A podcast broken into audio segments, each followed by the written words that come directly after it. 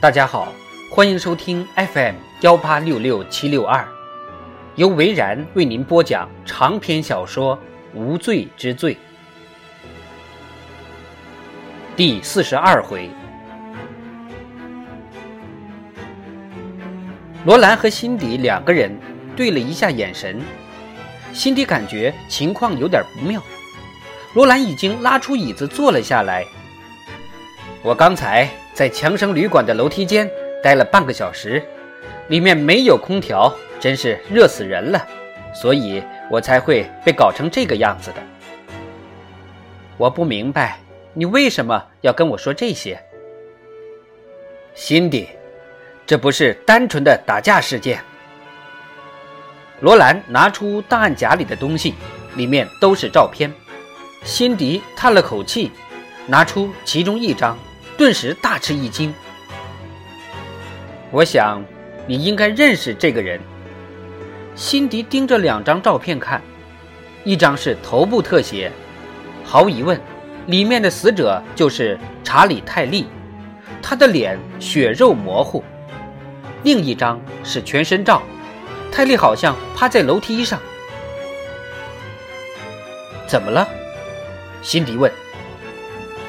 脸部。中了两枪！天哪！现在想说了吗，辛迪？我对这件事一无所知。他的名字叫查理·泰利，这你应该知道的。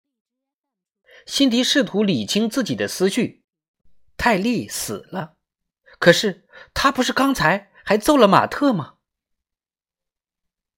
罗兰把照片放了回去。双臂交叉，靠近辛迪。我知道你的委托人是马特，也知道在你们去旅馆之前，你们在侦探社的办公室谈了一会儿。可以跟我说说你们都聊了些什么吗？辛迪摇了摇头。是你杀了他吗，辛迪小姐？什么？当然不是，那就是。马特先生了，不是？你怎么知道？什么意思？我都没有跟你说他死亡的时间。罗兰歪着头，你怎么能确定他跟泰利的死没有关系呢？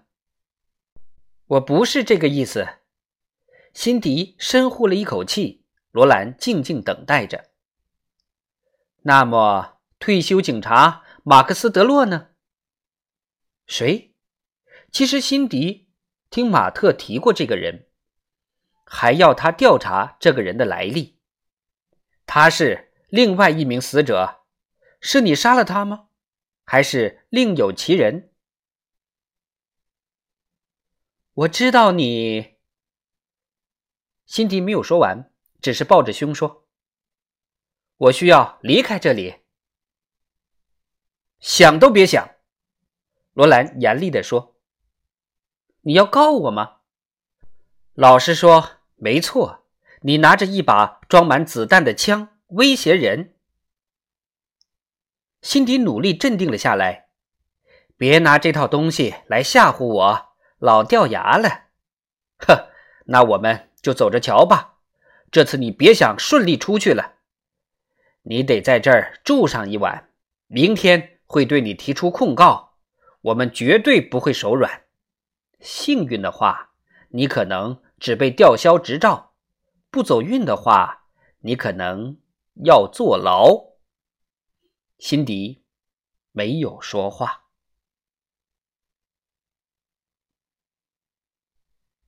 今天晚上是谁打的马特？罗兰继续问道：“你怎么不去问他？”我当然会去的。不过有趣的是，在我们找到泰利尸体的时候，发现他身上有一根电枪跟铜指环，铜指环上面还有血。罗兰说着，还歪了歪脑袋向辛迪靠近。我们把血样拿去化验，你猜血型跟谁的符合？这时候，有人敲门了。罗兰盯着辛迪看了好一会儿，才去开门。是那个送辛迪进来的男警察，手里还拿着一个手机。找他的。男警察指着辛迪说道。辛迪看了看面无表情的罗兰，接过电话说道：“喂，说话。这个案子很敏感，原来是他的老板西华德。我上你的电脑系统了。”西华德说道。案子编号多少？这个我还没有编号呢。怎么会呢？老板，我真的不方便当着这么多警察的面跟你解释。他听见西华德在叹气。辛迪，你知道今天半夜三点谁给我打电话了吗？埃德蒙先生。辛迪胡乱说了个名字。算了算了，我跟你直接说吧，深更半夜的，我也不愿意跟你打哑谜了。是艾德斯坦福先生，他可是头号检察官呐。我知道，也是我交往了二十八年的好朋友。这个我也知道。很好，那我们就对上了。我知道侦探社这两年的经营不错。有你一大半的功劳，但是这些都仰仗着这些实权人物，没有他们，我们很难搞定一些事情。今天半夜，斯坦福给我打电话，说他正在调查一件涉及三条人命的大案子。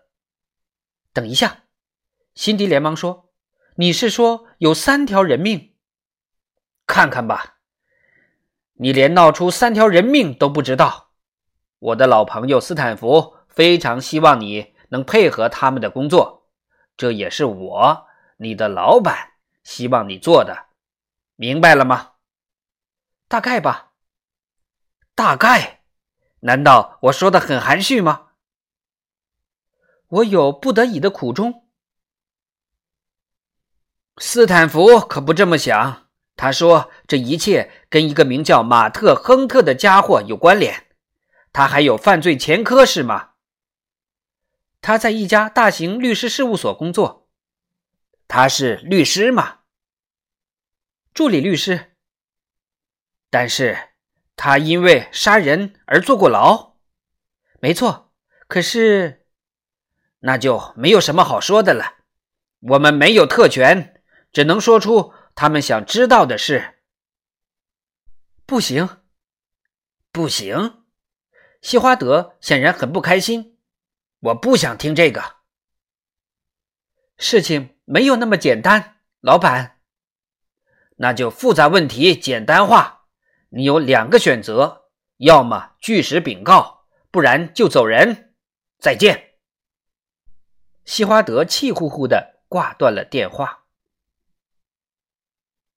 辛迪看了看罗兰，罗兰正微笑的看着他。你还好吗，辛迪小姐？好的很。那好，因为我们说话的同时，我的同事们赶到了侦探社，彻底搜查了你的硬盘，并对你的文件一一审查。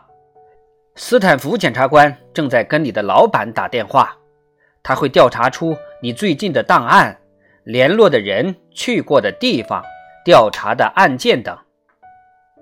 辛迪慢慢站了起来。高出罗兰一大截，罗兰没有后退半步。我没有什么要说的了，辛迪说。辛迪，罗兰厉声的说道：“怎么样？你给我坐下。我宁愿站着。那好，你给我听着。我们的谈话也快结束了。你知道，我跟马特是同学。”从小学就是同学，我挺喜欢他的，他是个好人。如果他是无辜的，没有人比我更愿意替他洗刷罪名。可是你坚决不开口，好像真有什么不可告人的秘密。泰利的铜指环还在我们手上，我们知道马特曾到过凶杀现场。我们也知道五幺五房间，也就是泰利先生住过的房间，在那里两个人还发生过冲突。我们还知道马特先生今天晚上到过酒吧喝酒，还有 DNA 检测证明，铜指环上的血就是马特的。我们还知道，马特先生曾经犯过重罪，在斗殴中将人致死。辛迪叹了口气说：“这点有什么联系吗？”“当然了，我想让你知道，不需要你的帮助，我们也能抓住马特。”辛迪开始跺脚，宣泄情绪地说：“那你找我干嘛？”帮忙？帮什么忙啊？告诉我实情。罗兰说：“仅此而已。”马特插翅难飞了，他有前科记录，这会导致什么后果？你心里最清楚了。辛迪明白，马特如果再次入狱，他的情绪会失控，这就表示他很可能会发疯。罗兰又向前靠近了一步。如果你知道什么事情，最好现在就讲出来。辛迪努力整理了一下思路，他差一点就要相信这个娇小的警察了，但是他也不是省油的灯。罗兰的砝码就是软硬兼施，就连外行的人也能看出他的把戏。辛迪险些上了他的当。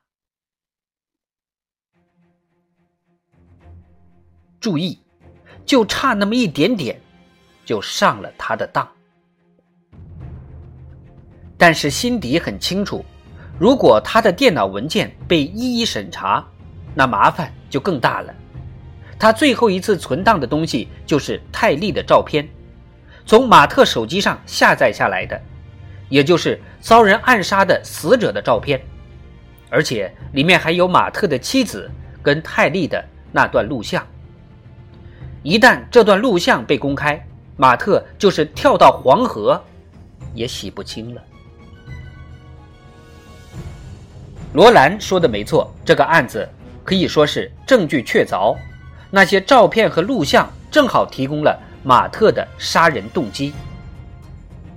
同时，辛迪也为自己的前途担忧。开始，他以为这只是一个普通的案子，想帮帮朋友的忙。但是他能袒护马特到什么时候呢？或者说自己能替他牺牲到什么时候呢？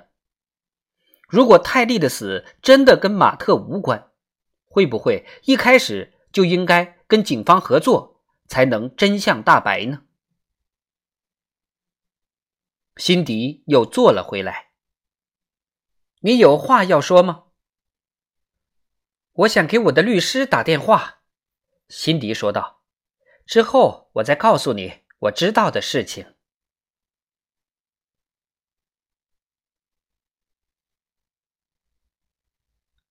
长篇小说《无罪之罪》第四十二回就播讲到这儿。